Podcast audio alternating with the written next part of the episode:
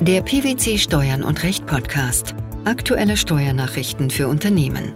Informativ, kompakt, verständlich. Herzlich willkommen zur 318. Ausgabe unseres Steuern und Recht Podcasts, den PwC Steuernachrichten zum Hören. In dieser Ausgabe beschäftigen wir uns mit folgenden Themen. Anwendung der Befreiungsvorschrift des 6a Grunderwerbssteuergesetz auf die Ausgliederung eines Einzelunternehmens zur Neugründung einer Kapitalgesellschaft. Finanzkonteninformationsaustauschgesetz und die Frage nach Unterlassungsanspruch bzw. Löschungsanspruch im Hinblick auf Finanzkontendatenaustausch mit der Schweiz. Gewerbesteuerliche Hinzurechnung von Aufwendungen für Sponsoring. Bei der Ausgliederung eines Einzelunternehmens auf eine neu zu gründende Kapitalgesellschaft findet die Begünstigungsvorschrift des 6a Grunderwerbsteuergesetz Anwendung. Dies hat das Finanzgericht Münster in einem Verfahren der Aussetzung der Vollziehung entschieden. Wie war die Ausgangslage im Streitfall? Antragstellerin war eine GmbH, die im Zuge einer Ausgliederung gegründet worden war. Ihr alleiniger Gesellschafter war Alleineigentümer mehrerer Grundstücke, die er im Betriebsvermögen seines Einzelunternehmens hielt. Er war als Einzelkaufmann im Handelsregister eingetragen. Im Jahr 2021 gliederte er sein Einzelunternehmen mit allen Aktiva und Passiva gemäß Umwandlungsgesetz auf die im Zuge der Ausgliederung gegründete Antragstellerin aus. Mit übertragen wurden auch die Anteile an einer weiteren GmbH, die Alleingesellschafterin weiterer, teils grundbesitzender Kapitalgesellschaften war. Der Antragsgegner, das zuständige Finanzamt, setzte im Hinblick auf die Ausgliederung und die Übertragung der GmbH-Beteiligung Grunderwerbsteuer fest. Hiergegen legte die Antragstellerin Einspruch ein und beantragte die Aussetzung der Vollziehung. Sie trug zur Begründung im Wesentlichen vor, dass die Erwerbsvorgänge nach 6a Grunderwerbsteuergesetz steuerfrei seien. Das Finanzamt lehnte die Aussetzung der Vollziehung ab. Warum hatte der gerichtliche Aussetzungsantrag Erfolg? Nach Auffassung des Finanzgerichts Münster bestanden ernstliche Zweifel an der Rechtmäßigkeit des angefochtenen Grunderwerbsteuerbescheids. Die mit der Ausgliederung erfolgte Übertragung der im Eigentum des späteren Alleingesellschafters stehenden Grundstücke und der Übergang der im Eigentum der Tochtergesellschaften der weiteren GmbH stehenden Grundstücke seien jeweils grunderwerbsteuerbar gewesen. Es greife aber der Befreiungstatbestand des 6a Satz 1 Grunderwerbsteuergesetz. Die Voraussetzungen der Vorschrift seien erfüllt. Insbesondere sei die Anwendung des 6a Grunderwerbsteuergesetz nicht deshalb ausgeschlossen, weil der spätere Alleingesellschafter der Klägerin als Einzelunternehmer beteiligt gewesen sei. Unternehmen im Rahmen des 6a Grunderwerbsteuergesetz seien alle Rechtsträger, die wirtschaftlich tätig seien, unabhängig von der Rechtsform. Für Zwecke der Anwendung des 6a Grunderwerbsteuergesetz müsse die Beteiligung an den abhängigen Gesellschaften auch nicht im Betriebsvermögen gehalten werden.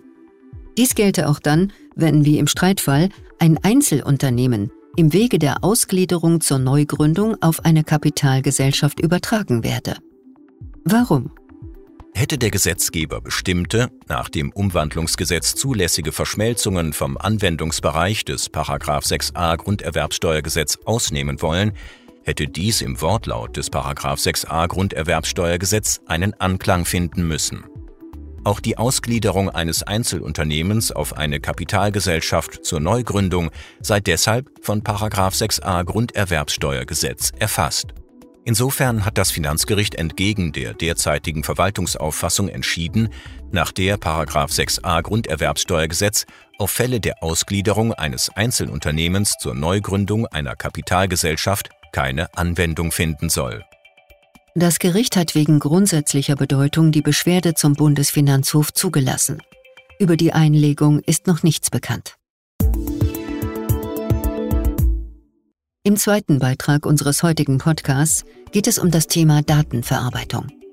Das Finanzgericht Köln hat entschieden, dass Steuerpflichtige weder einen Anspruch auf Unterlassung eines auf dem Finanzkonteninformationsaustauschgesetz beruhenden Datenaustauschs mit der Schweiz noch einen Anspruch auf die Löschung bereits übermittelter Daten haben. Die dem Datenaustausch zugrunde liegenden Vorschriften seien verfassungsgemäß. Worum ging es im Streitfall?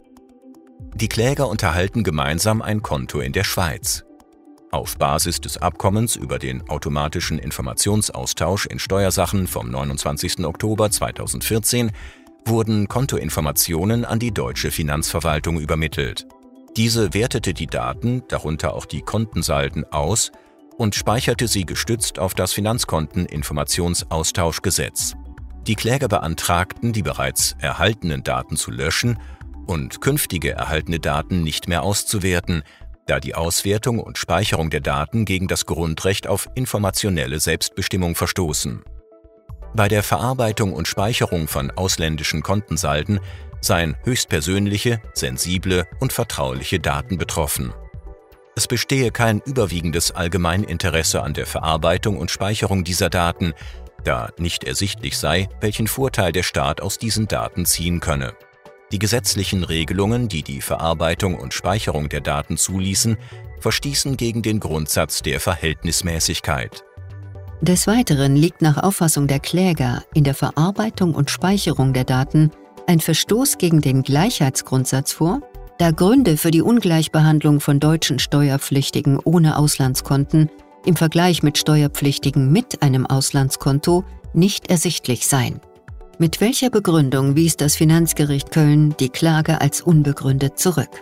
Nach Auffassung der Richter hätten die Kläger keinen Anspruch auf Unterlassen der Verarbeitung der erhaltenen Kontodaten sowie deren Löschung.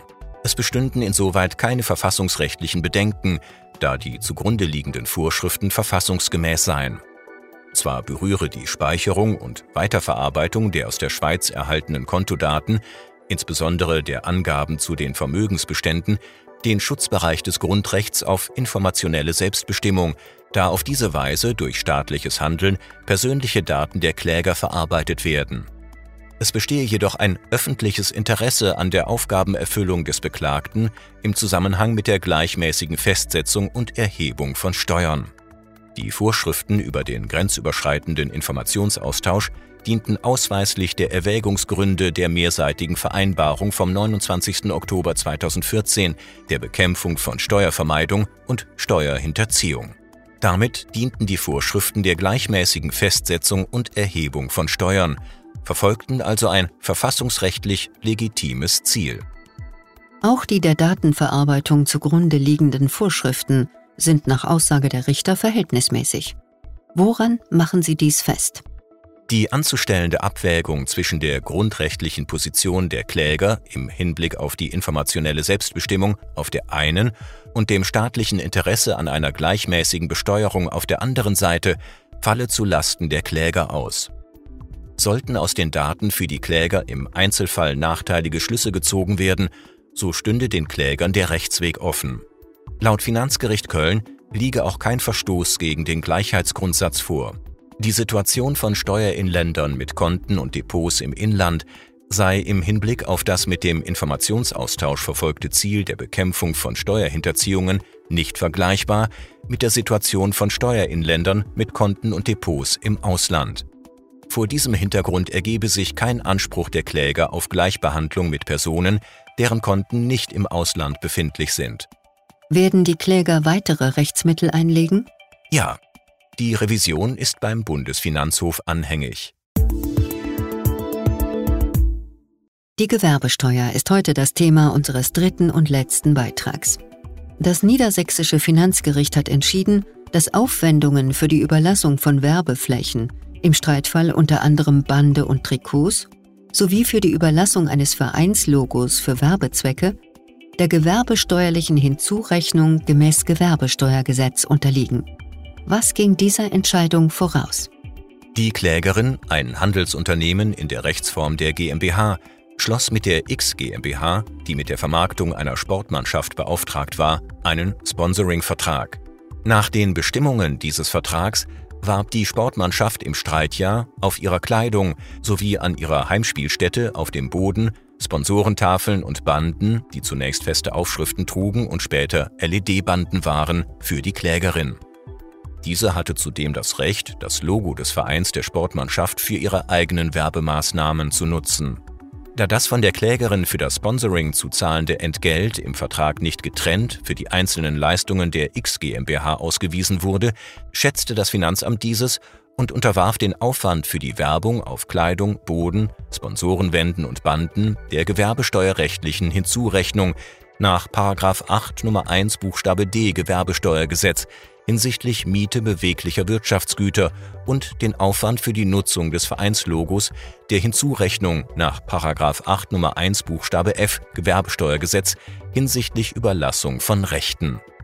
Mit welchen Argumenten hat das niedersächsische Finanzgericht die dagegen gerichtete Klage abgewiesen? Die Nutzung der Werbeflächen sei zivilrechtlich eine Miete derselben und nicht, wie die Klägerin meine, eine Werbeleistung. Denn eine wesentliche weitere Leistungskomponente als die Überlassung der Fläche gebe es nicht. Die gemieteten Wirtschaftsgüter würden zum Anlagevermögen der Klägerin zählen, wenn sie die Eigentümerin wäre, denn sie nutze die Gegenstände langfristig für ihre Werbung. Die Nutzung des Bodens der Spielstätte könne eventuell auch der Hinzurechnung nach 8 Nummer 1 Buchstabe E Gewerbesteuergesetz für die Miete unbeweglicher Wirtschaftsgüter unterliegen. Da die Hinzurechnung nach Buchstabe E für die Klägerin jedoch nachteiliger sei als die Hinzurechnung nach Buchstabe D und es im Finanzgerichtsverfahren ein Verbot der Verböserung gebe, könne die Frage dahinstehen. Wie begründeten die Richter ihre Entscheidung zur Nutzung des Vereinslogos? Das Entgelt für die Nutzung des Vereinslogos für Werbemaßnahmen der Klägerin unterliege der Hinzurechnung gemäß 8 Nummer 1 Buchstabe F Gewerbesteuergesetz da das Logo ein geschütztes Werk im Sinne des Paragraph 2 Absatz 1 Nummer 4 des Urheberrechtsgesetzes sei. Die Revision ist beim Bundesfinanzhof anhängig.